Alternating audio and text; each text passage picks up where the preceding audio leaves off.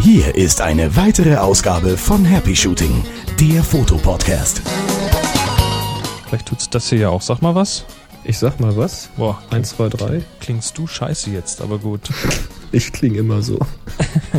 So, dann würde ich sagen, Dann können wir ja mal anfangen, wa? aber womit? Und hier sind eure Moderatoren, Boris und Chris. Hey, howdy Cowboy, wie geht's dir? Ja, howdy nochmal. Hau, hau, hau, hau mich nicht, aber howdy. Ja, Genau, howdy doch selbst. ja, ich bin zurück. das merkt man, Rügen. das hört man, das ist nicht zu überhören. Ja, wieder fleißig geritten draußen. Oh, das wunderbare Landschaften. Das ist wirklich der Härtefall. Ah, Traumhaft. Be bevor wir hier eintauchen, sagen wir erstmal kurz, wer wir sind. Ja, mach mal. Also, wir sind äh, Chris und Boris. Hier ist Happy Shooting, der Fotopodcast. Nach einwöchiger Pause, Urlaubs- und Arbeitspause, sind wir wieder da. Also, Boris hat Urlaub gemacht, ich habe gearbeitet, nur dass man das mal klargestellt hat. Nicht wahr? Och, du Armer. Ja, ich war auf Tour. Werden wir nachher noch ein bisschen was Das darüber hören. stimmt. Ich bin, ich bin noch. jetzt quasi mitten in, in, mitten in der Tour, bin jetzt aber mal wieder zur Abwechslung kurz zu Hause und ab morgen geht's schon wieder weiter.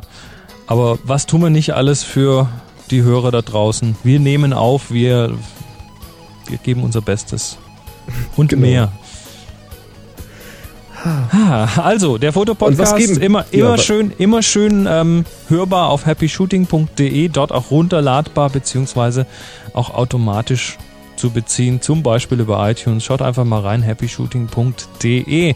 Dann lass uns doch mal schauen, was wir heute auf der Pfanne haben.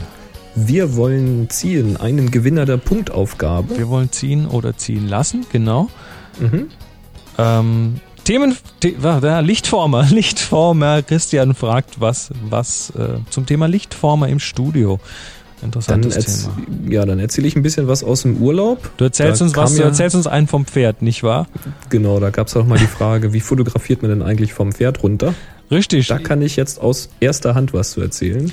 Ich war ja vor ein paar Wochen in Großbritannien, um dort dem John Arnold auf einem Workshop zu helfen. Und da habe ich einen tollen Lightroom-Tipp mitgebracht zum Thema Mhm. Schärfen. Oh, das ist gut. Mhm. Ich hab's auch gern scharf. Tjo. Dann haben wir ein Quickie zum Thema Abblendtaste.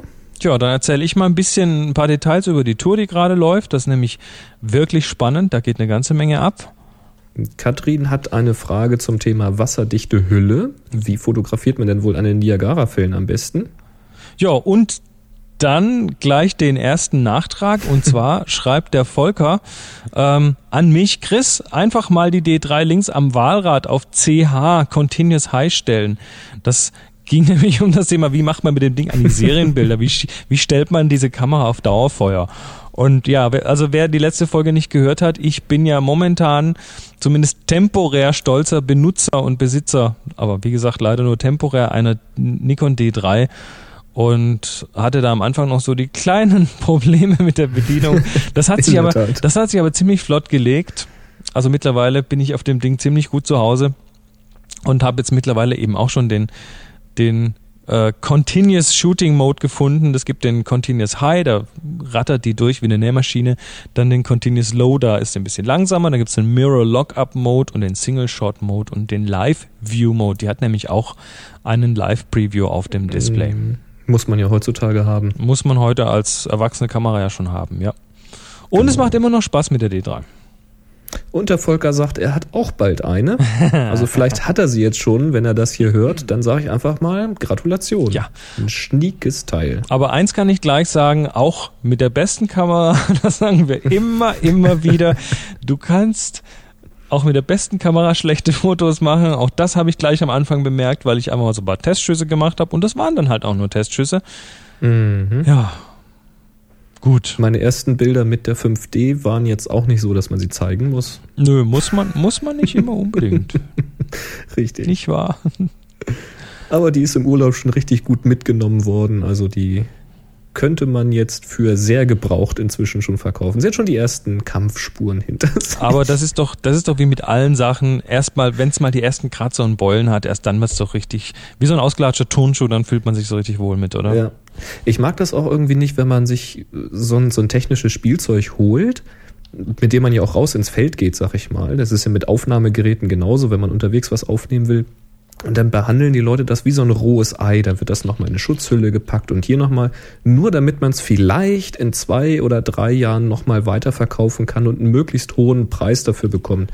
Da denke ich mir mal, was soll's? Ich will das Ding jetzt benutzen. Das ist mein Werkzeug. Und beim Hammer passe ich auch nicht drauf auf, ob der jetzt eine Schramme kriegt, wenn ich da mit einem Nagel reinschlage und mache da irgendwie noch eine Gummihülle drum. Ich benutze das Ding so, wie es benutzt werden soll. Also ich tauche es nicht unbedingt in Wasser. Aber mir sind Kratzer da einfach egal.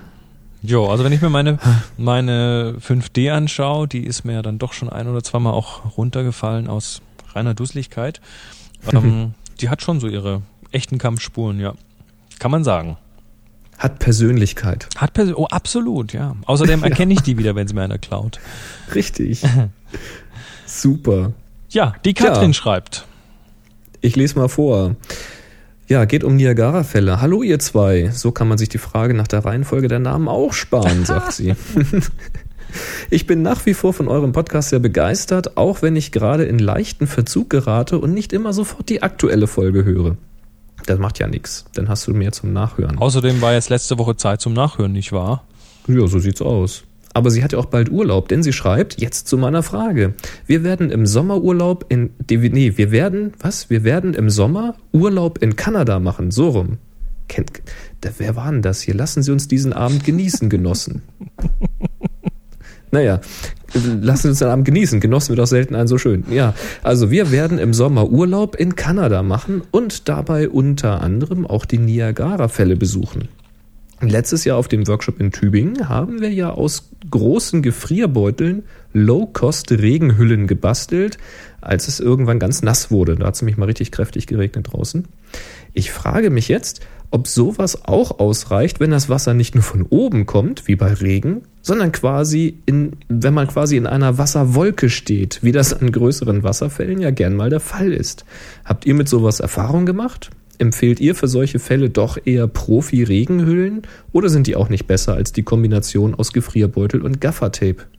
Ich bin auf jeden Fall sehr gespannt wie es werden wird, so mitten im Wasser und berichte gern hinterher davon. Viele Grüße aus Hamburg und weiterhin Happy Shooting, Katrin. Jo, hallihallo Katrin, schön mal wieder von dir zu hören. Hm, hm, hm. Da ist natürlich eine gute Frage. ich glaube, das kommt im Wesentlichen darauf an, wie dicht diese Regen, äh, diese Wasserwolke dann auch wirklich ist. Also ich kann aus Wasserfallerfahrung nur aus Entfernung sprechen. Und zwar war ich bei den Rheinfällen und da sprudelt es ja auch schon ganz gut, wenn man ein bisschen weiter runter geht. Aber ich bin nicht mit diesem Boot direkt an diese Fälle rangefahren. Das konnte man machen, aber das habe ich mir geschenkt. Ich könnte mir denken, dass es verdammt nass wird und dieser Regenbeutel ist ja zum einen vorne offen. Das heißt, wir haben den ja vorne an das Objektiv geklebt, aber die Linse war frei. Und nach hinten hin ist er ja auch offen, damit die Hände eben an die Kamera ran können. Und da ist es nicht zu. Ich könnte mir jetzt also gut vorstellen, wenn man alleine bei den Rheinfällen mit dem Boot direkt an diese Felsen ranfährt oder dann auf diese Felsen kraxelt, dass da durchaus Wasser reinkommen kann und mit die, also auf alle Fälle kommt vorne Wasser ans Objektiv also auf die Linse. Das hilft also auch nichts, weil da hast du hinterher dann wahrscheinlich tausende von kleinen Tropfen oder, oder halt fette Tropfen vorne auf dem Objektiv. Und die sieht man natürlich auch auf dem Foto dann. Das bringt also nicht so viel. Jo, also mein, mein Gefühl dabei ist ähm, genau das gleiche. Du hast, du hast zwar ähm, vielleicht das Ding halbwegs dicht, aber du hast so viel Wasser auf dem Objektiv, beziehungsweise vielleicht sogar, wenn du es vorne dichter haben willst, vielleicht hast du das, die Tüte ja an einen Filter geklebt. Vielleicht hast du ja da so einen, so einen Schutzfilter ge genommen, so einen Skylight oder UV-Filter und hast es daran geklebt, hast du wenigstens ein bisschen mehr Dichtheit. Aber für sowas, wenn du wirklich denkst, du musst in so einer Umgebung fotografieren, dann würde ich ja schon fast so ein Unterwassergehäuse empfehlen, was wirklich dicht ist. Mhm. Ja. Also da würde ich auch eindeutig zu tendieren, weil das ist ja, das ist ja wirklich richtig nass. Also wenn man mal in so einem, so einem Wasserfall in so einer Gegend war, es gibt ja auch in Österreich in den Bergen so ein paar kleinere Wasserfälle, selbst wenn man da irgend einfach nur spazieren geht, dann ist man hinterher wirklich richtig klatschnass, wenn man da mal so direkt lang spaziert ist, wo es runterknallt. Bei den Niagara-Fällen weiß ich nicht, wie es ist. Da kann man ja irgendwie auch in diesen, in diesen Berg da reingehen, wo es runterfällt und dann quasi von hinter dem Wasserfall rausgucken. Aber ich glaube, selbst da ist es ziemlich feucht. Tja, also es jetzt gibt, jemand es, sagen, der da schon mal war. Genau, es gibt Gegenden, da würde ich, wäre ich einfach vorsichtig mit meiner Kamera. Es sei denn, du hast so eine ganz top 1D Mark III oder sowas. Da hast du natürlich ähm, vom Hersteller schon so eine leichte Garantie auf Wasserdichtheit, zumindest auf Spritzwasserdichtheit. Mhm. Da gibt's noch so eine andere, die man sogar unter Wasser auswaschen kann irgendwie. Hä? Ich vergesse immer, welche das ist. Es gibt so eine richtig wasserdichte Spiegelreflex. Aha. Hm. Aber die ist, nicht, die, ist nicht, die ist nicht von den zwei großen Canon oder Nikon, nicht? Nicht von Canon, nicht von Nikon. Glaub nicht, nee. Ich weiß nicht, ob es eine Minolta war, ich weiß es nicht mehr. Keine Ahnung. Gut, also Vorsicht, nicht zu viel Wasser, sonst könnte es leicht stressig werden. Richtig. hinterher. Weil sonst, äh, es nutzt ja nichts. Dann hast du die, die, die Streulichtblende vorne drauf. Das ist bei Regen ganz praktisch, weil der von oben kommt und dann nicht aufs Objektiv geht. Aber wenn du so eine Dunstwolke hast, ist auch die Frage, ob das wirklich ein gutes Motiv gibt, wenn man mitten in dieser Wolke steht. Naja. Naja, gut. Also. Oder holst dir eine kleine kompakte. Es gibt so kleine kompakte Kameras, die sind wasserdicht bis, weiß ich nicht, fünf Meter oder sowas. Machen bestimmt auch gute Fotos und die kannst du ohne Sorge eben auspacken und dann einfach Fotos machen, ohne die Sorgen zu machen. Das wäre noch eine Alternative. Weil diese Profi-Regen-Capes, die sind ja auch nicht wirklich günstig kenne die Preise da jetzt nicht so ich, genau. Ich weiß nicht, also ich, ich benutze sowas nicht. Ich, ich bin dann auch eher vorsichtig und denke und denk mir halt unter solchen Bedingungen, naja, gut, so mit in der dichten Wasserwolke zu fotografieren, das ist potenziell einfach vom fotografischen her schon gar nicht so leicht. So. Nee, nicht wirklich. So, Kommen wir mal zur Tour. Chris, du bist auf Tour. Ich bin gerade auf Tour, ja. Ich bin gerade, ich war in, oh je, wo war ich denn überall? Erstmal war ich in Großbritannien.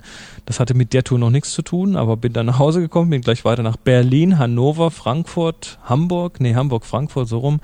Ähm, dickes Dank an alle, die aufgetaucht sind, waren doch tatsächlich einige Happy Shooting Hörer da, die sich dann auch als solche geoutet haben. Das fand ich wunderschön. Ja, und jetzt bin ich gerade einen Tag hier. Heute nehmen wir mal noch früher auf. Heute nehmen wir nämlich am Montag auf, am 19. ähm, weil morgen bin ich schon wieder äh, weiter auf der Tour in Stuttgart und dann noch in Freiburg und dann geht's noch nach Aachen, nach Braunschweig, nach Würzburg und nach München, bis das dann zum Ende wow. kommt. Bin da unterwegs zusammen mit Robin Preston. Robin Preston seines Zeichens ähm, kommerzieller Fotograf, der macht viel für die Autoindustrie, ist einer der, also der, der ist gelernter Illustrator, hat das studiert und ist mhm. eigentlich zum Fotografieren erst viel später gekommen, nachdem seine Kunden dann immer wieder meinten, hm, du machst so, so klasse Illustrationen, warum machst du nicht gleich die dazugehörigen Fotos auch noch selbst? Er wurde quasi so ein bisschen ins Fotografieren reingedrängt. Und wir machen da so eintägige Workshops, die also morgens so gegen halb zehn losgehen, bis nachmittags halb fünf, fünf sowas. Ähm, Im Prinzip zum Thema kompletter Workflow. Da geht's wirklich los mit, wie kommen die Bilder in die Kamera möglichst gut, wie ähm, ja ein paar technische Details, JPEG, RAW, HDR, Panoramafotografie, wie blitzt man, ein bisschen Studio, ähm, dann über die Nachbearbeitung, nachdem man die Bilder drin hat, Farbräume, Farbprofile, Farbmanagement ist ein ziemlich zentrales, gutes Thema. Können wir auch mal demnächst hier in Happy Shooting ein bisschen was dazu machen. Also den kompletten Farb kalibrierten Workflow.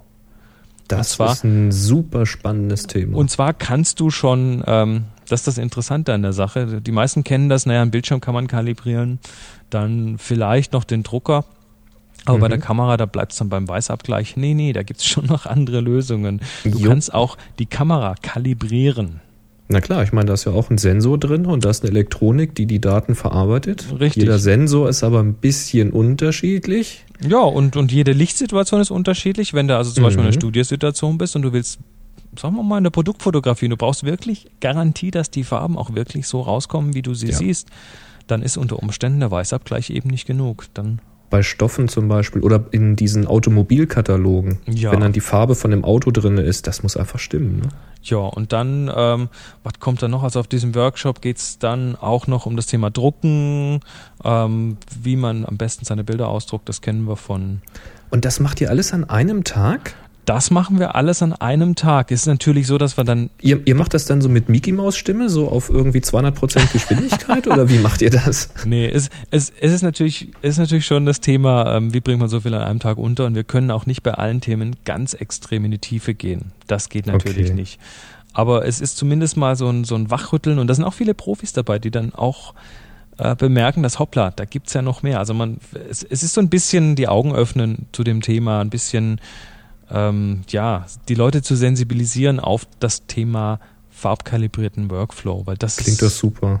Weil wenn man da mal Blut geleckt hat, dann sieht man plötzlich Dinge, die hat man vorher gar nicht gesehen. Dann ist das so, so ein bisschen Fluch und Segen. Ja? Auf der einen Seite ist gut, dass man es jetzt endlich bemerkt hat, dass es da Probleme gibt oder Schwierigkeiten, die man lösen kann.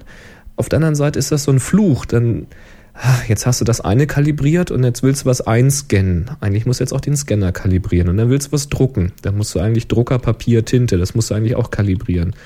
Ah, Gut, aber, aber, aber es ist natürlich ein hypergeiles Gefühl, wenn du das Bild machst. Du siehst auf dem Monitor, wie es aussieht, äh, wie es aussehen soll. Du machst deine Bearbeitung. Du kannst dir sicher sein, dass das, was du da siehst, auch wirklich der Realität entspricht und nicht irgendein Bildschirmfarbstich dir im Weg steht. Absolut. Und wenn du dann auf den Knopf drückst und es kommt auch noch genauso aus dem Drucker raus, und zwar auf den ersten Versuch, du musst nicht noch irgendwie drei verschiedene Helligkeiten drucken, bis du dann äh, mit den zwei Ausschüssen endlich mal einen richtigen Druck hast. Das ist schon hammergut, wenn das klappt. Absolut. Und wenn du das eben richtig machst, dann klappt das auch. Und das, das ist so ein bisschen das, was wir, ja, was wir da vermitteln in dem Workshop. Also wie gesagt, es geht, ähm, ja, das kriegen jetzt die Leute leider zu spät mit. Ähm, wer die Show hört, am 29. Mai ist noch ein Stopp in Aachen, am 31. in Braunschweig und dann am 4. Juni in Würzburg und am 7. in München. Wer da noch Bock hat, ist nicht umsonst, äh, gratis meine ich. Das kostet ein bisschen was. Wir haben einen, wir haben die Informationen, welcher Händler das anbietet, wer da als Veranstalter auftritt, ähm, auf happyshooting.de. Linken wir nochmal hin. Da stehen auch nochmal die Termine. Also wer da noch Bock hat, sich einzuklinken, tut das. Ist, ist ein interessanter Termin, denke ich. Macht Haben das auf viel gutes Deutsch oder Feedback auf bekommen. Englisch? Ist auf Deutsch. Ah ja, okay. Ist auf Deutsch, ja. Also keine Angst. Ja, da gab es, glaube ich, eine Frage in der, im Kommentar. Also auf Deutsch kein Thema. Ja. Du hast einen neuen Fotoquickie für uns. Ja, ich Harry, spiel, spiel doch mal den Jingle ein. Fahr mal den Jingle vor. Ja, Bo Bo Boris. Und? Chris. Ja, der Nikolas fragt: Hallo, ihr zwei, euer Podcast ist echt klasse. Aber da ich auch erst vor einer, da ich euch erst vor einer Woche im Netz gefunden habe und ich selbst erst seit vier Wochen eine EOS 400D habe, ergibt sich mir noch das ein oder andere Mysterium der Fotografie. Ich würde mich freuen, wenn ihr den Sinn und den Anwendungsbereich der Abblendtaste erklären könntet, sofern ihr das noch nicht behandelt habt. Danke und viele Grüße, Nikolas. Ähm, Nikolas, wir haben das schon behandelt und zwar in der Folge 68. Da könnt ihr auch noch mal reinhören. Oh, hast du ein gutes. Gedächtnis. Ja, ich habe eine Suchfunktion. Aber ich erzähle das gerne trotzdem nochmal, denn das ist eine sehr, sehr interessante Taste. Die Abblendtaste, die findet ihr an einer Spiegelreflexkamera üblicherweise unten links, irgendwo so unterhalb von diesem Bajonett. Meistens ist da irgendwo dieser Löseknopf, wo man das Objektiv abmachen kann. Diese Entriegelung und darunter ist häufig diese Abblendtaste. Die Also, also, nicht, also nicht im Blindflug links unten auf die Objektivlösetaste drücken, sonst fällt euch beim Fotografieren das Objektiv raus. Ja, das sollten moderne Objektive äh, und, Bajonette verhindern, aber etwas tiefer. So, normalerweise, manchmal passiert da gar nichts, wenn man draufdrückt und manchmal wird das Sucherbild dunkel, wenn man da draufdrückt. Warum ist das so? Ganz einfach, wenn man diese Taste drückt, dann wird die Blende im Objektiv geschlossen. Moment, ist die nicht vorher schon geschlossen? Nee, die ist nämlich immer offen, damit nämlich das Sucherbild möglichst hell ist. Das heißt, wenn man durch, das, durch den Sucher durchschaut, dann schaut man immer durch die maximal mögliche Blende. Die ist so weit offen, wie es nur irgendwie geht. ist halt das Sucherbild schön hell, aber man sieht eben, wenn man durch den Sucher guckt, auf dieser Mattscheibe, auf die man dann eben draufschaut, da sieht man das Bild quasi so, wie es aussehen würde von der Schärfentiefe her, wie wenn man eben mit offener Blende arbeiten würde. Das heißt, wenn ihr das, wenn ihr die Blende so wählt, dass sie so weit offen ist, wie das Objektiv möglich oder äh, die Möglichkeit dazu hat, dann ist die Abblendtaste Nonsens, weil da passiert dann nichts. Wenn ihr jetzt aber abblendet, also zum Beispiel einfach mal auf Blende 8 geht oder auf Blende 11 geht und ihr drückt dann diese Taste, dann wird die Blende mal geschlossen, ohne dass ein Foto gemacht wird. Und dann kann man vorher im Sucher schon mal beurteilen, wie viel in meinem Bild wird denn wohl scharf sein? Wo ist meine Schärfeebene? Dazu braucht man natürlich relativ viel Licht. Also wenn man jetzt irgendwie ein Bild macht, man ist im, im recht dusteren Zimmer, in irgendwelchen Gewölben oder so, wo man jetzt auch eine längere Belichtung haben würde, dann drückt man da drauf und sieht plötzlich nichts mehr, weil es wird stockduster. Klar, Blende ist zu, es kommt weniger Licht rein. Man könnte jetzt was beurteilen, wenn man denn was sehen könnte. Da hilft es also auch nicht. Wenn man aber jetzt so wie ich im Urlaub draußen ist, irgendwo auf den Weiden oder im Wald, wo richtig die Sonne noch reinknallt, also auf einer Lichtung oder sowas, dann kann man da mal draufdrücken und dann kann man sehr schnell sehen, ach guck mal, plötzlich kriege ich den Baum, der da hinter dem ersten Baum steht, auch noch scharf. Oder, ach, ich muss vielleicht doch nochmal die Blende zwei Stufen schließen und jetzt klappt's aber. Also da muss man ein bisschen so ein bisschen Übung, ein bisschen Gefühl dafür entwickeln, aber dann kann das eine sehr, sehr hilfreiche Taste sein. So viel dazu. Gut. Perfekt. Klasse. Ich habe einen Tipp. Nee, aber bevor ich einen Tipp habe, ich muss noch was loswerden.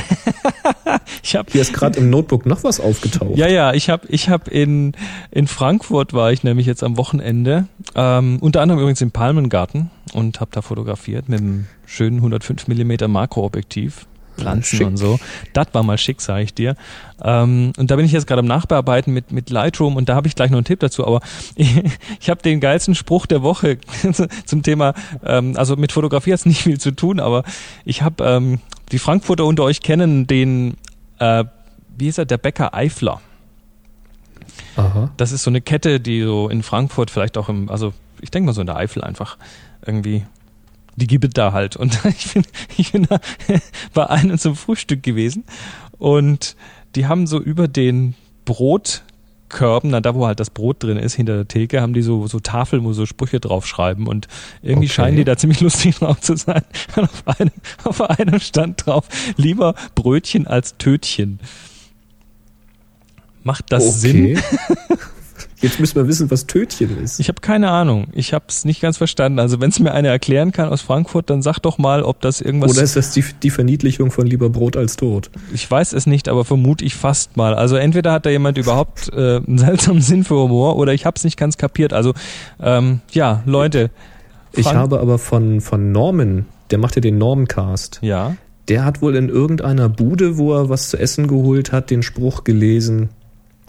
Gucken, ob ich ihn noch auf Anhieb zusammenkriege. Ähm, Personalführung ist die Kunst, seinen Mitarbeiter so schnell über den Tisch zu ziehen, dass dieser die dabei entstehende Reibungsenergie als Nestwärme empfindet. ja. Das fand ich auch ganz nett. Ja. Ja, also äh, Brötchen, ich schaue ja gerade im Google, Brötchen, Tötchen, also ich finde nicht wirklich viel dazu. Also an alle Vielleicht können Frankfurter. uns die Frankfurter mal helfen, ja. Ja, eben, helft uns doch mal. Tötchen hat wahrscheinlich mit Fotografie gar nichts zu tun. Fand ich nur lustig. So, jetzt aber zum Wer übrigens auf Rügen ist, wo du gerade Bäcker sagst, Ja. da gibt es den Lila Bäcker. Den habe ich im Lidl gefunden. Ich weiß nicht, ob es den überall gibt. Aber der hat so Nussringe. Mhm. Die heißen anderswo gerne auch mal Nougatringe. Aber als ich da einen Nougatring haben wollte, haben sie mich ganz verstört angeguckt. Ist auch nicht wirklich wie ein Nougatring, weil das ist kein, kein Vollmilchschokolade, sondern so eine Zartbitterschokolade. Mhm. Und die Füllung ist eher so ein bisschen tendiert in Richtung Rumkugel. So geschmacklich Mhm. Unwahrscheinlich lecker. Also wer da mal hinkommt, der lila Bäcker, der müsst ihr unbedingt einen Nussring ausprobieren. Na klasse. Hat jetzt gar nichts mit Fotografie zu tun, aber ist trotzdem lecker. Ja gut, und bei meiner bisherigen eher, eher norddeutsch ähm, geprägten Tour, da musste ich dann immer wieder feststellen, dass man, wenn man so, so, so ein Bier, so weißt du, im Sommer so ein Bier mit halb, halb Bier, halb, halb Limonade bestellt, dann Mhm. heißt das da eben nicht Radler, sondern Alster. Alster. Jo, Alsterwasser. Da bin ich dann Und wenn du schon mal im Norden bist, dann musst du unbedingt mal ein Franzbrötchen essen. ein Franzbrötchen. Ein Franzbrötchen. Was ist das denn? Ein Franzbrötchen ist so ein Gebäck, das ist so ah, sehr süß. Ich weiß gar nicht, ob das Blätterteig ist, Ja, wie das gemacht ja. ist, ist aber ganz weich. Ihr habt da im Norden eh komisches Gebäck. Ihr habt nicht mal ordentliche Laugenbäckle gibt's, gibt's bei euch. ja, das gibt's hier bei mir aber nicht. Also in Hamburg gibt es das, Ah ja. aber hier in Hannover glaube ich schon nicht. Also mehr. vernünftige Laugenbäckle, das müsst ihr noch lernen da oben. So, Ja, jetzt das aber zum stimmt. Schärfen. Jetzt Mensch, zum Schärfen. los.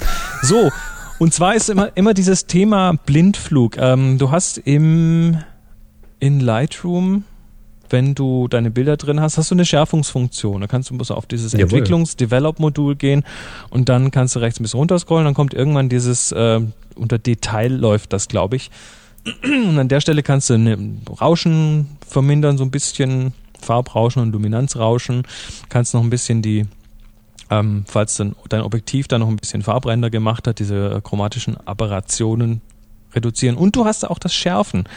Und da Genau. gibt's äh, so mehrere Stärke, Radius, Detail und äh, Maskierung. Maskierungen. Ist, ähm, ist das in der, in der Lightroom 1er Version, ist das Maskierung auch schon drin oder erst in der 2 Beta? Also ich habe hier in der 2 Beta auf jeden Fall. Ist Insa 1er schon drin. Gut, also das Thema ist, ähm, das ist ein bisschen Blindflug da.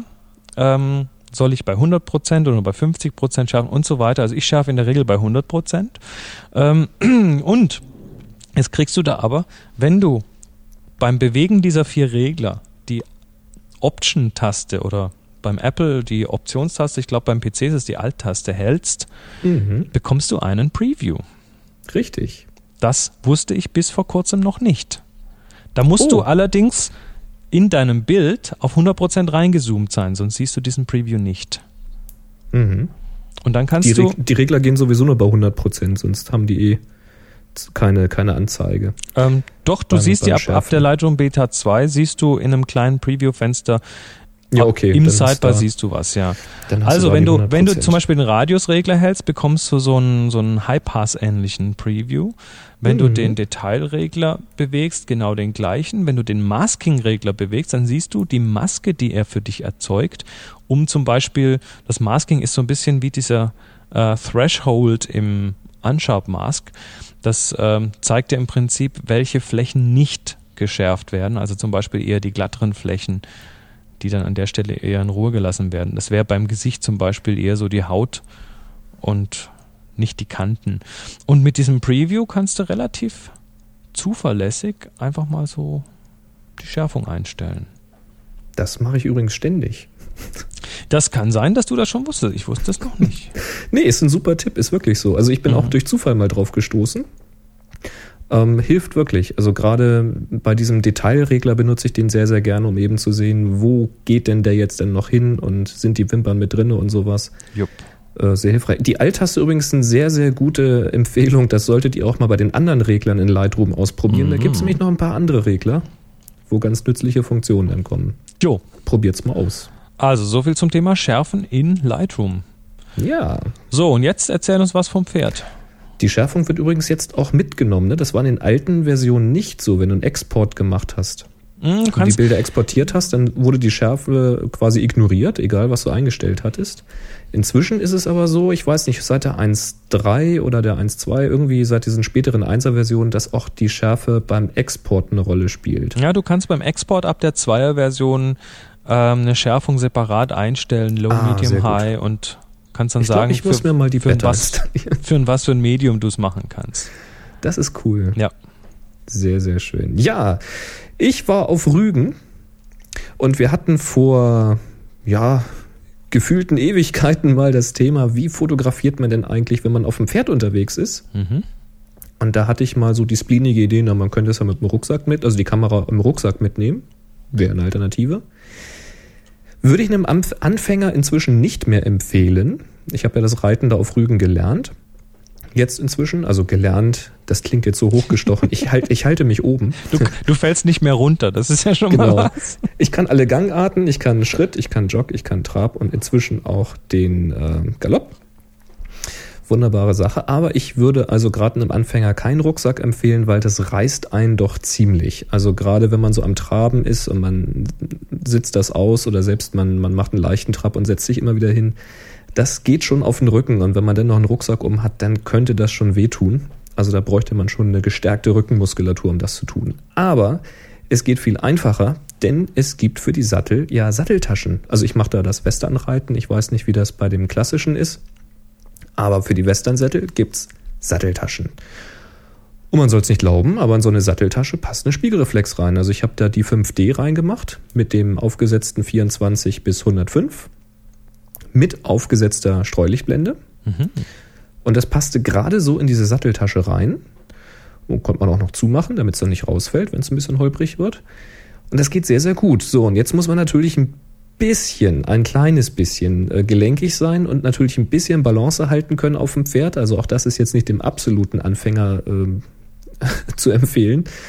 Aber dann kann man einfach, wenn man auf dem Pferd sitzt und das Pferd gehorcht einem dann auch, da muss man ja auch erstmal was für tun, dann kann man einfach mal stehen bleiben, die Satteltasche aufmachen, die Kamera rausholen, muss man natürlich vorsichtig sein, dass einem die nicht runterfällt, sonst ist erstmal wieder Absteigen angesagt. Ja, dann kann man Fotos machen vom Pferd. Und da ist es nun relativ hilfreich, wenn man ein Objektiv hat oder sogar eine ganze Kamera mit Bildstabilisator. Denn auf so einem Pferd wackelt es dann doch mal, selbst wenn das Pferd stillsteht. Es atmet natürlich oder es guckt mal nach links, nach rechts. Es macht vielleicht doch mal einen kleinen Schritt oder es entspannt sich. So ein Pferd steht gerne mal auf drei Beinen. Entspannt sich das und dann wird das Gewicht verlagert und so weiter. Also insgesamt fand ich das mit dem Bildstabilisator sehr empfehlenswert. Satteltasche, wie gesagt, prima Sache, haben wir ein paar Mal gemacht. Sind ein paar ganz lustige Fotos bei entstanden, war ganz nett. Ich habe dann auch übrigens, das ist noch ein anderes Thema, was mir dann im Urlaub aufgefallen ist. Ich hatte mir extra vor noch eine Speicherkarte gekauft, so eine 4 GB von Transcend. Das ist gar nicht so einfach, wenn man die schnell braucht, einen Händler in der Nähe zu finden, der sowas hat. Sehr komisch eigentlich. Hm.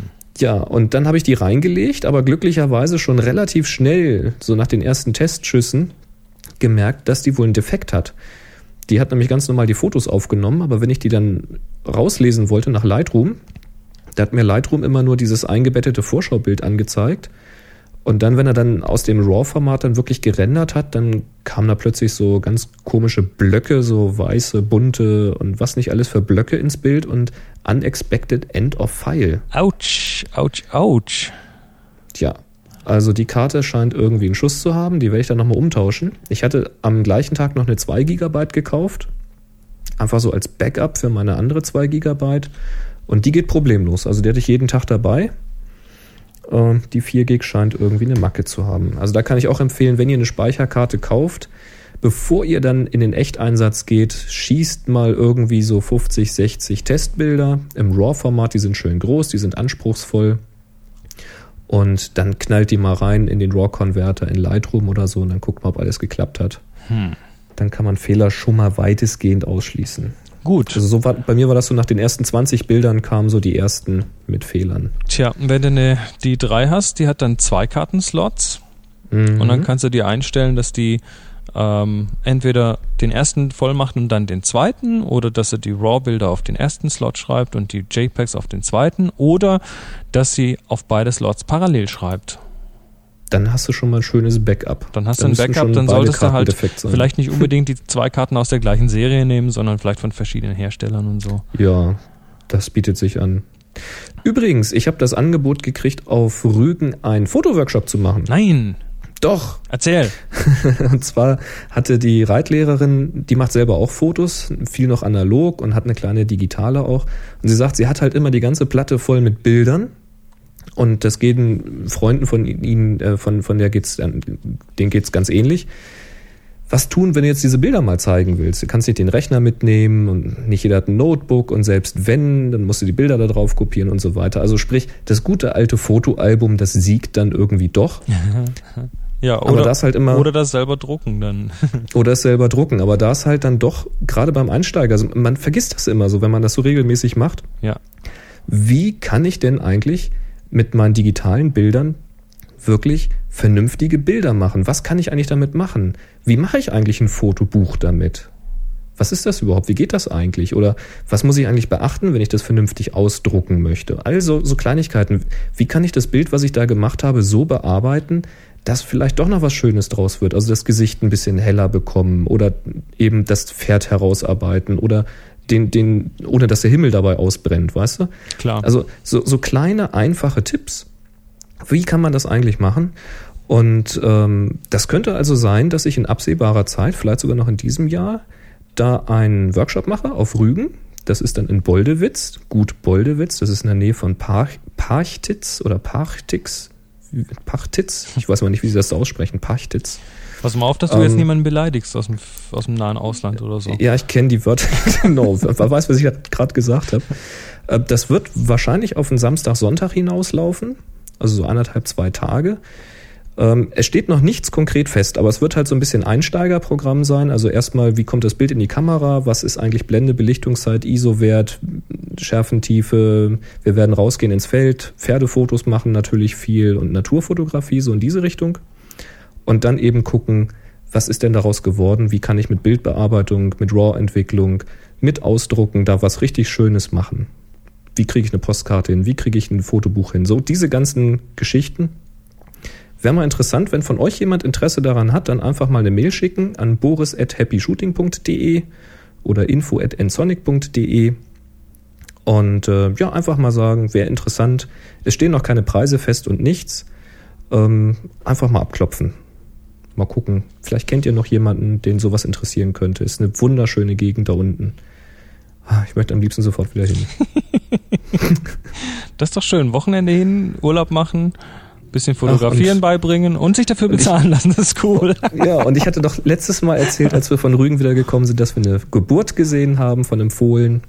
Hatte ich auch Fotos gemacht. Und jetzt haben wir das Fohlen dann später nochmal gesehen, als es älter war. Und jetzt haben wir es noch gesehen. Es ist noch etwas älter geworden und es hat mit mir geschmust. Und ja, ich habe auch schon einen Kostenvoranschlag gekriegt. Ja, nee, ich, Ja, ich, ich drücke dir die Daumen, dass das gucken. klappt. Auf jeden Fall. Das, das klingt cool, ja. Ja, könnte eine ganz lustige Sache werden. Coole Sache. Gut. Ja, der Christian schreibt, Hallo ihr zwei. Ich bin erst seit kurzem Hörer eures überaus interessanten und amüsanten Podcasts. Schon etwas länger beschäftigt mich ich mich mit der Digitalfotografie. Am meisten reizt mich da die Arbeit im, in Anführungszeichen, Studio, Schrägstrich, Wohnzimmer. Dazu gibt es natürlich auch das richtige, ne, dazu gehört natürlich auch das richtige Licht. Nachdem ich freundlich darauf aufmerksam gemacht wurde, dass drei Baustrahler vielleicht doch nicht so umweltfreundlich sind, habe ich mich mehr und wahrscheinlich von deiner Frau, dann von deiner Frau noch darauf aufmerksam gemacht wurdest, dass die im Wohnzimmer nichts zu suchen haben, habe ich mich mehr mit Blitzen beschäftigt. Inzwischen bin ich stolzer Besitzer von drei Metz CT45 und seit kurzem eines 54 MZ3. Die kenne ich jetzt alle nicht, aber das sind Aufsteckblitze, soviel ich weiß. Ich denke, ja. Auch den ein oder anderen Strohhalmfilter und Schirm habe ich auch schon. Einen Teil davon könnt ihr hier sehen, da hat er einen Link gemacht. Aber wenn man sich mit dem Thema beschäftigt, kommt man ja nicht am Strobist-Blog vorbei. Jawohl, das ist sehr lehrreich für Jo, zu Hause. Genau, strobist.com. Äh, äh, äh, dort sieht man immer wieder die tollsten Lichtformer von Schirmen in Klammer Shoot-Through und Reflektor, Snoot, Wabenfilter, Softbox, Strip, Ringblitz und Beauty Dish. Was ich mich frage ist, was braucht man? Wofür braucht man was und was bewirken sie genau? Wo sind die Vorteile, Nachteile der einzelnen Modifizierer? Ja, Christian, dann äh, ja, legen wir doch mal kurz los. Also wir können jetzt natürlich innerhalb von zehn Minuten keinen kompletten Abriss über alles im Studio geben, aber Nee. im Prinzip ist es ja so, der Blitz ist als solcher erstmal eine punktförmige Lichtquelle und punktförmig heißt harte Schatten. Das kennen wir von der Sonne. Die Sonne ist ja für uns auch eher eine punktförmige Lichtquelle, die ist sehr klein. Also haben wir deshalb sehr harte Schatten. Und wenn du jetzt mal so eine punktförmige Lichtquelle von der Seite kommen lässt, ja, dann hat eben die, die Nase auf dem Gesicht einen dicken Schatten und so weiter.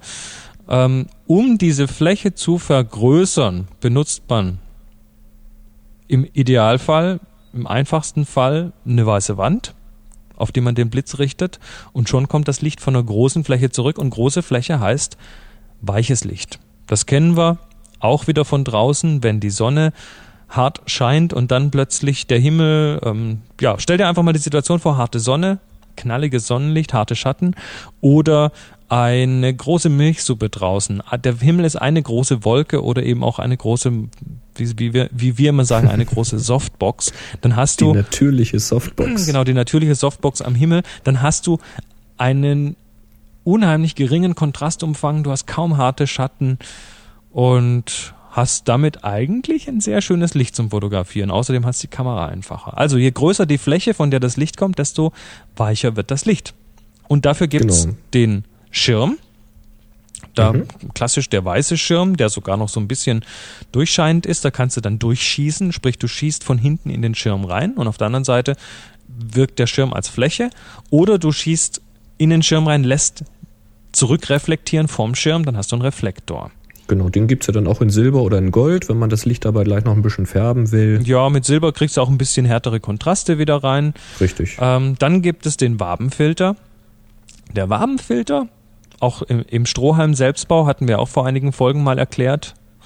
In diesem, ähm, der Wabenfilter macht nichts anderes, als das Licht stärker zu richten. Stell dir vor, du willst fotografieren und willst ein gewisses Detail herausheben mit einem Blitz. Ja, im Normalfall streuen die doch ziemlich stark. Und so ein Wabenfilter, der lässt dich dieses Blitzlicht auf einen Punkt konzentrieren.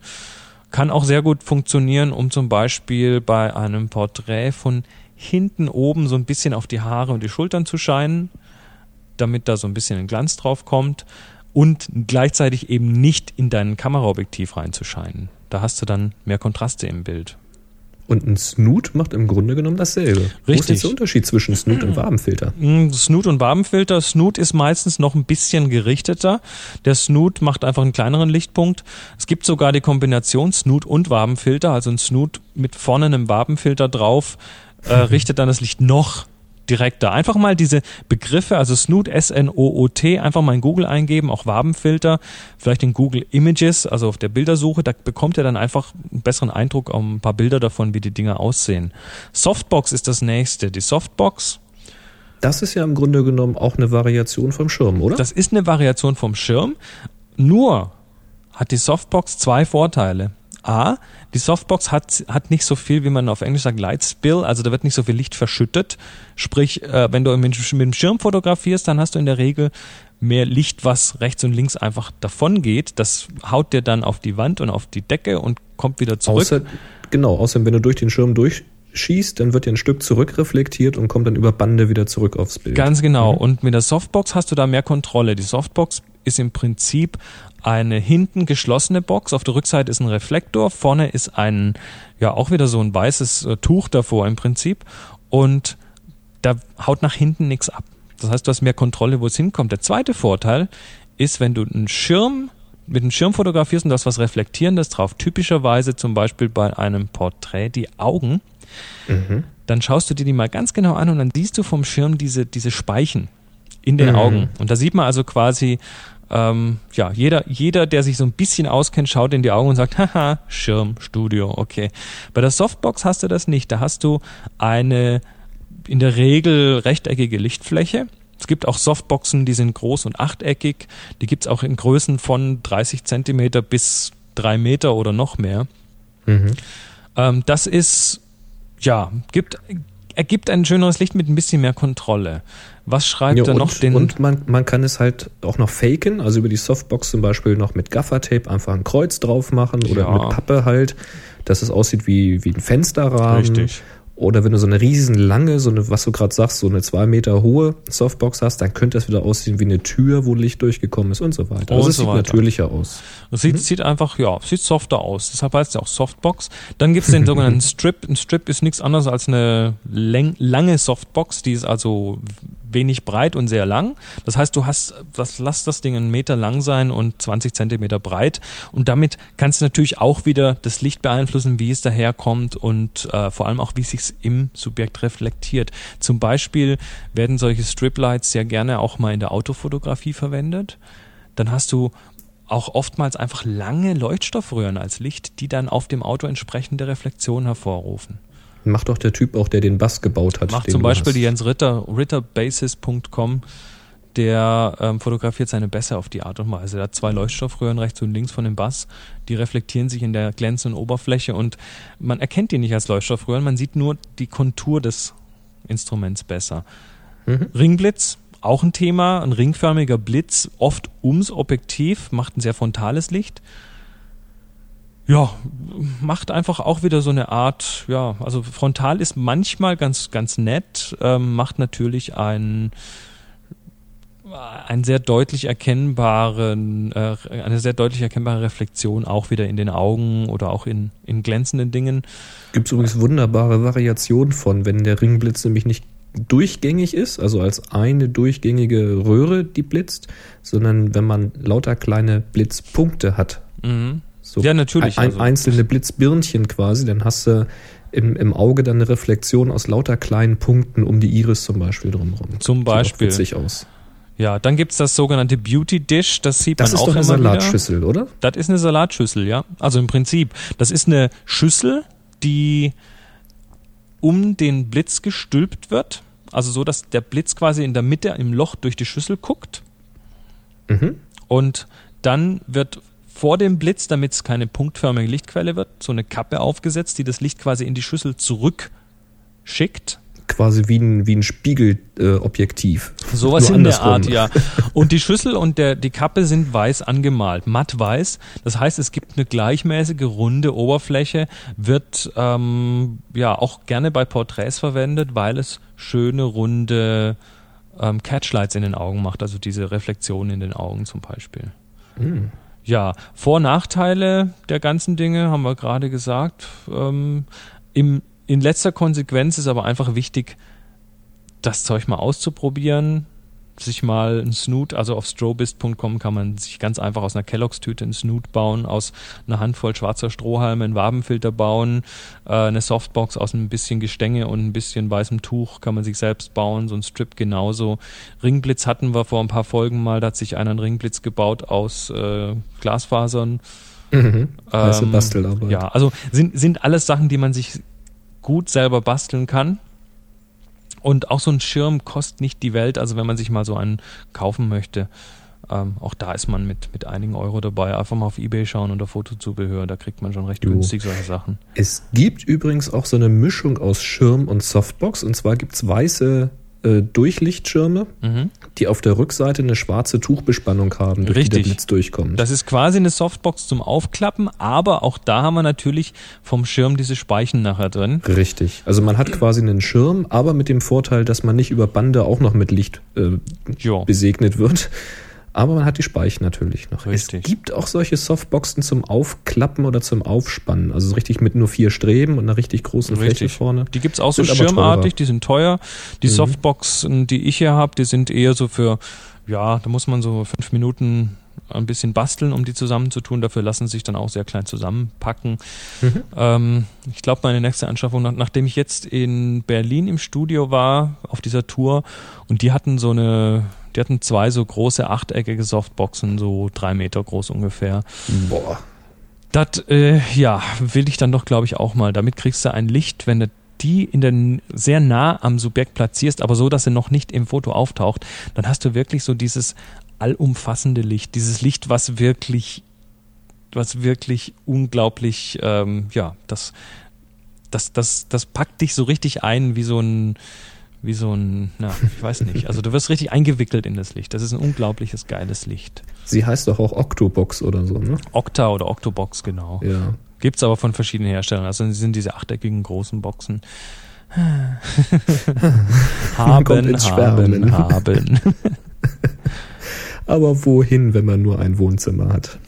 Ja, ich habe ja das Glück, dass ich hier ein Studio habe, wo das reinpassen würde. Also ich muss mal schauen, wie ich das platzmäßig hier verargumentiert bekomme. Aber mal schauen. Schaffst du schon. Eben schaffe ich schon irgendwie. Vielleicht, also jetzt beim Workshop am Wochenende noch nicht, aber vielleicht beim Workshop im Oktober dann. Ja, das wäre doch lustig. Jo. Schauen wir mal. Ja, Christian, noch Fragen offen? Dann einfach nochmal melden. Und jetzt? Und jetzt? Da, da, da, da, da, da, da, da. Wir verdingsen was. Ich habe wieder meinen etwas anders klingenden Würfel. Wir hatten Jo. die Frage, wie war die, wie war die Frage von jemandem, ob das hier mit rechten Dingen zugeht? Ah, ja, hatten wir gekriegt, weil wir irgendwie eine, was hatten wir gewürfelt? Wir hatten eine 28 gewürfelt, nee, wir hatten eine Nee, 82 andersrum. gewürfelt. Genau. Und er meinte dann, aber wenn ihr zwei Würfel habt, dann könnte das doch auch eine 28 sein. Wie wir das denn entscheiden, welche da jetzt der erste und der zweite ist? Ähm, Ganz einfach, das steht auf dem Würfel. steht auf dem Würfel. Auf dem einen steht nämlich drauf 00, 10, 20, 30, also 10, 20, 30, 40, 50, 60 70 und auf dem anderen steht äh, 1 bis 9 drauf. Nee, 0 bis 9. Genau. Das heißt, es ist ganz klar, welcher Würfel die Zehner würfelt. und Zehnerstelle. Aha. Und der neue Würfel, den ich habe, der ist, das ist ja dieses tolle durchsichtige Ups. Ding. Da sind außen die Zehner und innen die Einser. Ganz einfach. Den habe ich hier auch vor mir liegen, aber ich bleibe doch bei unseren traditionellen Würfeln. und ich hab dir den extra gekauft, du bist gemein. Ja, nämlich Komm, Würfel auf. Wir haben diesmal 70 Fotos. 70 Fotos, der Hammer. Und es geht um eine Lizenz für Filters Unlimited. Sehr schön. Ja, dann Tja, fang du doch mal mal an. Soll ich? Nee, fang, fang du mal an. Ich glaube, Soll ich hab mal? Mal gewürfelt. Okay, dann mache ich jetzt mal. Achtung. Oh, wir haben eine. Das ist außen die 10, innen die 2, also eine 12. Eine 12, das ist auf der Das- ersten Seite. Kriegen wir doch schon mal hin. Das ist die 1, 2, 3, 4, 5, 6, die 12 von Ellersieg, Ellersieg, der Dart-File, ne? der Dartpfeil. A03 Punkt. Ah, Aha. das ist ja mal schön. Also der hat sich, ähm, der hat einen Dartpfeil geworfen und hat eine Mehrfachbelichtung gemacht und zwar mit einem Strobe-Blitz, also ein Blitz, der ähm, mehrere kurze Blitze abschießen kann hintereinander. Drrrt. Genau. Und dann eine nochmal eine Aufnahme und die hat er miteinander kombiniert. Also einmal wie der Dartpfeil auf die Scheibe zufliegt und einmal wie er dann in, im Bullseye steckt. Mhm. Und, Und- natürlich mit einem einzigen Wurf ins Bullseye Das getroffen. schreibt er da, das glaube ich ihm aber nicht. Ähm, Schön, dass es digital ist, also 100 Mal und dann wird es schon irgendwann passen. Ähm, ja, das. das ist ja mal heiß gemacht. ist mal gut gemacht. Ähm, das Foto allerdings, da muss ich jetzt ein bisschen Kritik üben, ähm, finde ich leicht problematisch. Und zwar, weil ich finde, es- also es, fehlt so ein bisschen A, die Referenz, wie groß ist das denn? Und B, mag ich nicht unbedingt, wie es geschnitten ist. Das Okay. ist mir ein bisschen zu hart geschnitten an den Kanten, speziell oben und unten. Ich, Oh, ja, unten, ja, oben ist es knapp, finde Mhm. ich. was, was, was mir immer besser gefällt, ist, wenn entweder ist es abgeschnitten, also ganz klar abgeschnitten, oder es ist, ja, es ist, ähm, es hat mehr Platz zum Atmen. Aber so ein ganz hart an den Rand geschnitten, da habe ich oft so ein bisschen, ja, speziell wenn es um, um das Subjekt, also wir haben hier das bei dem Bild schon ähm, für mich als Subjekt erstmal die Dartscheibe, dann bei näherem Hinschauen den Dartpfeil. Aber die Dartscheibe ist schon genug Subjekt, dass ich die auch wirklich gut platzieren möchte im Bild. Und in dem Fall sehe ich Pass mal auf, mach- mach mal mit deinem Browserfenster folgendes. Geh, geh mal auf die, auf die große Ansicht, bin ich, ja. auf die volle Größe. Jetzt scroll mal runter, falls du es noch kannst. Also mach das Fenster mal so klein, dass du das Bild so weit runter scrollen kannst, Mhm. dass du von der Dartscheibe oben so gerade die 12 und die 4 hast. Okay, habe ich. Und jetzt mach das Fenster von unten kleiner, Mhm. so dass du gerade die 16 und die 15 noch siehst. Ah, jetzt hast du dem quasi einen Crop verpasst, der das Ganze eher, eher noch, noch dünner macht. Also im Prinzip nur ein Ausschnitt aus dem Bild. Genau, jetzt haben wir was Schmales. Jetzt ist die, der, die, die Scheibe ist jetzt klar angeschnitten, Mhm. oben und unten. Und dieser fliegende Dartpfeil, der so reinkommt, der gibt jetzt quasi so eine Linie direkt rein, weißt du, so ein Bogen. Jetzt haben wir auf einmal eine andere Komposition. Ich würde, ich würde dir raten, also jetzt nicht dir, Boris, sondern dem, ähm, hier ist er nochmal, Ellersig. Versuch mal den Inside-Out-Crop, den haben wir, glaube ich, hier schon mal besprochen. Ähm, Ist Mhm. eine Art und Weise zu croppen, Bilder zu beschneiden, auch im Nachhinein noch, mit der man relativ schnell eine, eine brauchbare Komposition hinbekommt. Und zwar funktioniert das folgendermaßen. Du nimmst dir deinen Photoshop, GIMP, PaintShop Pro, wie auch immer, und stellst es so ein, dass wenn du den Bildausschnitt festlegen willst, dass dann außenrum alles schwarz ist. Das heißt, dass du wirklich nur das siehst, was nachher am Ende auch rauskommt. Geht in Lightroom übrigens, wenn du auf Crop gehst, also die R-Taste Und dann L, und dann L, am besten gleich zweimal, dann ist Richtig. alles richtig schwarz. dann schaltet er drumherum auch schwarz, genau. So, und dann gehst du mal ganz nah, machst mal ein ganz kleines Kästchen, wo nur dein zentrales Subjekt, also in dem Fall würde ich mal sagen, den Dartpfeil oder das Bullseye, wo du nur das siehst. Und jetzt, ohne okay zu sagen, machst du mal den Crop ein bisschen weiter auf. Nach links, nach rechts, nach oben, nach unten. Und schaust immer, wenn, ich, wenn du da was hinzufügst, ob das noch dem Bild hilft, ob das Bild das noch braucht.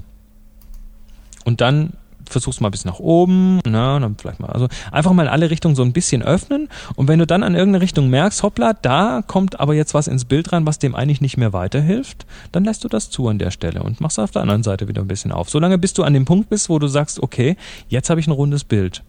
Auf die Weise kannst du dich quasi von dem zentralen Subjekt an das Bild rantasten. Und das ist wesentlich einfacher, als wenn du einfach von außen so ein bisschen was abschneidest. Das ist eine ganz gute Methode, um, ja, um Bilder aus bestehenden Bildern quasi rauszukristallisieren. Jo, Also Inside-Out-Crop nennt sich das. mach Ja, sehr gerne. aber nichtsdestotrotz gratuliere. Du hast natürlich fair gewonnen hier, weil du Mhm. hast A, den Mut gehabt, dir ein Bild einzuschicken. B, du hast den Mut gehabt, dich unserem öffentlichen, dich unserem öffentlichen Verriss ähm, zu stellen. Das ist ja auch schon mal ein Applaus wert. Also, Ellersieg, schreib uns eine E-Mail an info at happyshooting.de mit deiner Adresse. Dann kriegst du von uns eine Lizenz Filters Unlimited. So sieht's nämlich aus. Perfekt. Sehr schön. Klasse. Aber Und jetzt bes wie immer, besprechen wir noch ein, zwei Bilder. richtig. Dann darfst du Also- jetzt mal. Ja, ich habe mich schwer getan, eins rauszusuchen, weil doch relativ viele dabei waren, über die ich gern gesprochen hätte. Viele, die natürlich jetzt ganz gezielt auch wirklich Punkte im Bild haben. Also da gab es einer unter vielen von CD, wo eine schöne Reihe ist mit einem Ausreißer, aber trotzdem sind alles Punkte. Es gab äh, von Ada Siegner das Bild Punkt, Punkt, Punkt, wo drei große schwarze Punkte sind und dann noch eine kleine äh, blaue Punktlinie wie so Wassertropfen. Auch sehr interessant. Aber ich habe mich dann doch entschlossen für Photomas B, Perfecto. Das ist ein quadratisches Bild. Schwarzer Rand außenrum, sieht also so ein bisschen aus wie wieder mit so einer Mittelformatkamera oder irgendwas gemacht. Vielleicht ist es aber auch nur gefaked. Ist aber auch egal. Ist jedenfalls ein schönes Schwarz-Weiß-Bild, Motiv von zwei älteren Herren. So Candid Shot-mäßig, also unbeobachtet, irgendwo auf der Straße wahrscheinlich, weiß nicht genau, wo die sind. Und der eine Herr, so links unten im Drittel im Bild, der macht gerade diese Geste perfetto, ja. So, manche sagen, also in manchen Gegenden ist es das Arschloch-Symbol, aber in diesem Fall ist es perfetto. Und ähm, der ältere Herr rechts oben im Drittel, der guckt ihn halt an, so irgendwie zustimmend, als ob die gerade irgendwie in der, in der Unterhaltung sind. Und was ich da klasse finde, ist dieser, dieser quadratische Ausschnitt, der passt hier, finde ich, absolut perfekt. Die beiden Köpfe geben so eine schöne Diagonale quer durchs Bild. Wir sehen den einen Herrn von hinten mit einer Kappe, der ist dunkel. Wir sehen den anderen Herr von der Seite, der hat helle Haare, hat keine Kappe. Also da ist ein schöner Kontrast irgendwie da. Der Hintergrund ist gnadenlos unscharf. Also entweder starkes Tele oder die Blende war weit offen oder eben auch beides. Ähm, also man konzentriert sich komplett auf dieses eine Gesicht eigentlich nur, nimmt dann diese Hand, die Geste von dem ersten irgendwie wahr und schon kann man sich jetzt gerade tausende von Geschichten ausdenken, was die da gerade gemacht haben. Haben die da gerade Buhl gespielt und der Wurf war perfekt? Oder haben sie gerade was gegessen? Sind gerade im Gehen oder unterhalten sich noch über das letzte Essen? Oder, oder, oder. Oder, oder erzählt der dem jetzt doch, was für ein Arschloch das war und hat dann doch dieses internationale. Vielleicht sagt er auch, das war vielleicht ein Arsch, der Kellner. Mann, wir wissen es nicht. Aber ich finde dieses Bild einfach richtig prickelnd, Ja, weil einfach Bildaufteilung stimmt, die Bildaussage, da ist eine Geschichte drinne. Es ist einfach auf den Punkt. Jo, und ich. Deswegen passt es gut zur Aufgabe, wie ich finde. Ich habe jetzt auch eins rausgesucht, das mal zur Abwechslung nicht einen Punkt darstellt. Und Boris, ich habe dir vorher gesagt, ich werde anderes besprechen, aber ich habe mich jetzt spontan doch nochmal umentschieden. Und das zwar, war so klar. das war so klar. Und zwar das Bild von Arne Keller namens Punkt Landung. Punkt Landung. So. Auf welcher Seite hast du das denn gefunden? Such einfach mal. Das ist Arne. Keller. Punkt, ach, das ist mit dem Staubsauger. Genau, und zwar schreibt er dazu, früher flog man mit einem Besen, heute mit einem Staubsauger. Aber wie auch immer, eine Punktlandung war schon immer eine heikle Angelegenheit. So, ähm, das hat er beziehungsweise Sean Kelly gemacht. Das äh, steht da, dass er also quasi selbst das Model ist. das ist. Das ist ein abgedrehtes Bild und das gefällt mir unheimlich gut an dem Bild. Das ist ähm, ja eben nicht nur mit dem, mit dem wirklich bildlichen Punkt arbeitet, sondern im übertragenen Sinne. Das sieht sehr nach einem Strobist-artigen Setup aus. Also da ist er im Freien, hat quasi irgendeinen studioartigen Blitz dabei, der ihn selbst äh, in ja in höherem, in, in, in, in hellerem Licht darstellt als den Hintergrund, den Himmel. Das heißt, er kommt als Subjekt sehr stark vorne raus und ja, er springt da durch die, in die Luft mit einem Staubsauger und wie man glaube ich, ich glaube, es ist Unterwäsche, die er da anhat Ja. und, ein, und ein Bademantel und Badeschlappen. Also das Ganze ist ein, ja, das ist ein Bild. Wer, wer tut denn das schon? Ins Freie rausgehen mit dem Staubsauger, mit Auf eine einem Baustelle. weißen Bademantel. Im Hintergrund ist eine Baustelle, das sind noch Bäume. Der Himmel ist ähm, ziemlich dunkel mit dunklen Wolken. Äh, er selbst hat noch eine Sonnenbrille auf. Also das hat so dieses, dieses, ähm, dieses Scheißegal-Gefühl, dieses ist mir doch wurscht, was ihr von mir denkt, während ich hier diese Fotos mache. Ähm, ich habe am Ende ein Bild, was auf Happy Shooting besprochen wird und das ist genau richtig Das hat so. er geschafft, ja. Und das hat er auch geschafft. Also ähm, Bilder dürfen ruhig auch mal völlig abgedreht sein, um damit Aufmerksamkeit zu erreichen und genau das hat er damit gut geschafft. Also gratuliere, das Bild gefällt mir und es ist einfach mal was anderes. Ja, und Punktlandung, na gut, da hätte jetzt noch so ein kleines Bullseye auf den Fußboden gehört. Ähm, aber trotzdem, es funktioniert für mich. Also, schönes Bild, gute Idee, mutig gemacht. Ähm, hoffe, du bist nachher nicht von der Polizei wegen Erregung öffentlichen Ärgernisses festgenommen worden. ja, Ja, sehr geil. aber auf jeden Fall eine, Verspr äh, eine Besprechung wert auf Happy Shooting. Also, gut gemacht. Jo. Fein. Fein. Dann hatten wir noch eine Frage. Haben wir das vorher besprochen? Burn Dodge haben wir nicht besprochen, nicht wahr? es Nee, gab aber nämlich. die Zeit ist auch schon um, ne? Ja, ich, äh, machen wir nächstes Willst- Mal. Nee, machen wir Genau. nächstes Mal. Machen, wir nächstes Mal, weil wir sind, glaube ich, heute schon wieder fast am Überziehen. Ja. Happy Shooting, Genau. Der Fotopodcast. Der Fotopodcast. Wie jeden Donnerstag, äh, fast jeden Donnerstag, außer letztes Mal. Ähm, wir werden alles dran legen, auch nächste Woche wieder einzubringen. Den werden wir dann auf dem Workshop aufnehmen, zusammen mit den Teilnehmern. Das wird wieder so eine. Live-Geschichte.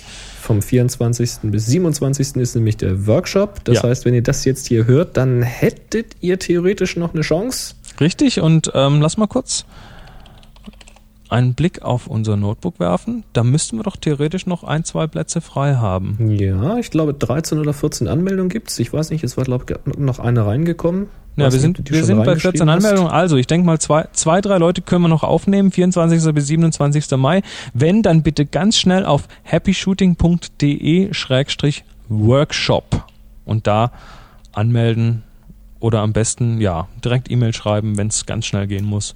Kriegen Genau. wir noch ein, zwei Leute unter. Außerdem haben wir ja im Juli noch einen vom 10. bis zum 13. Richtig?